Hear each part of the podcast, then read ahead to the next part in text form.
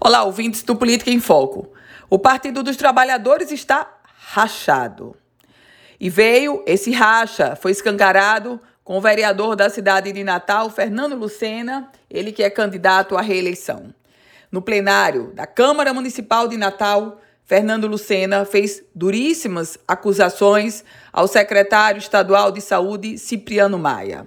Aliás, acusou o Cipriano Maia de estar tentando contratar uma OCIP, uma organização da sociedade civil de interesse público para a prestação de serviços ao Estado.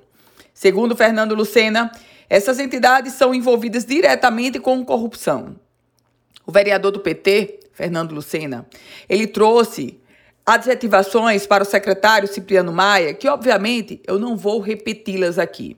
Mas, meus caros ouvintes, o pronunciamento de Fernando Lucena, no âmbito da Câmara Municipal de Natal, joga um holofote sobre um racha do PT envolvendo, de um lado, não é só Fernando Lucena, mas é o núcleo de Fernando Lucena. Do outro lado, o núcleo da própria governadora Fátima Bezerra, já que Cipriano Maia é uma indicação pessoal da governadora do estado.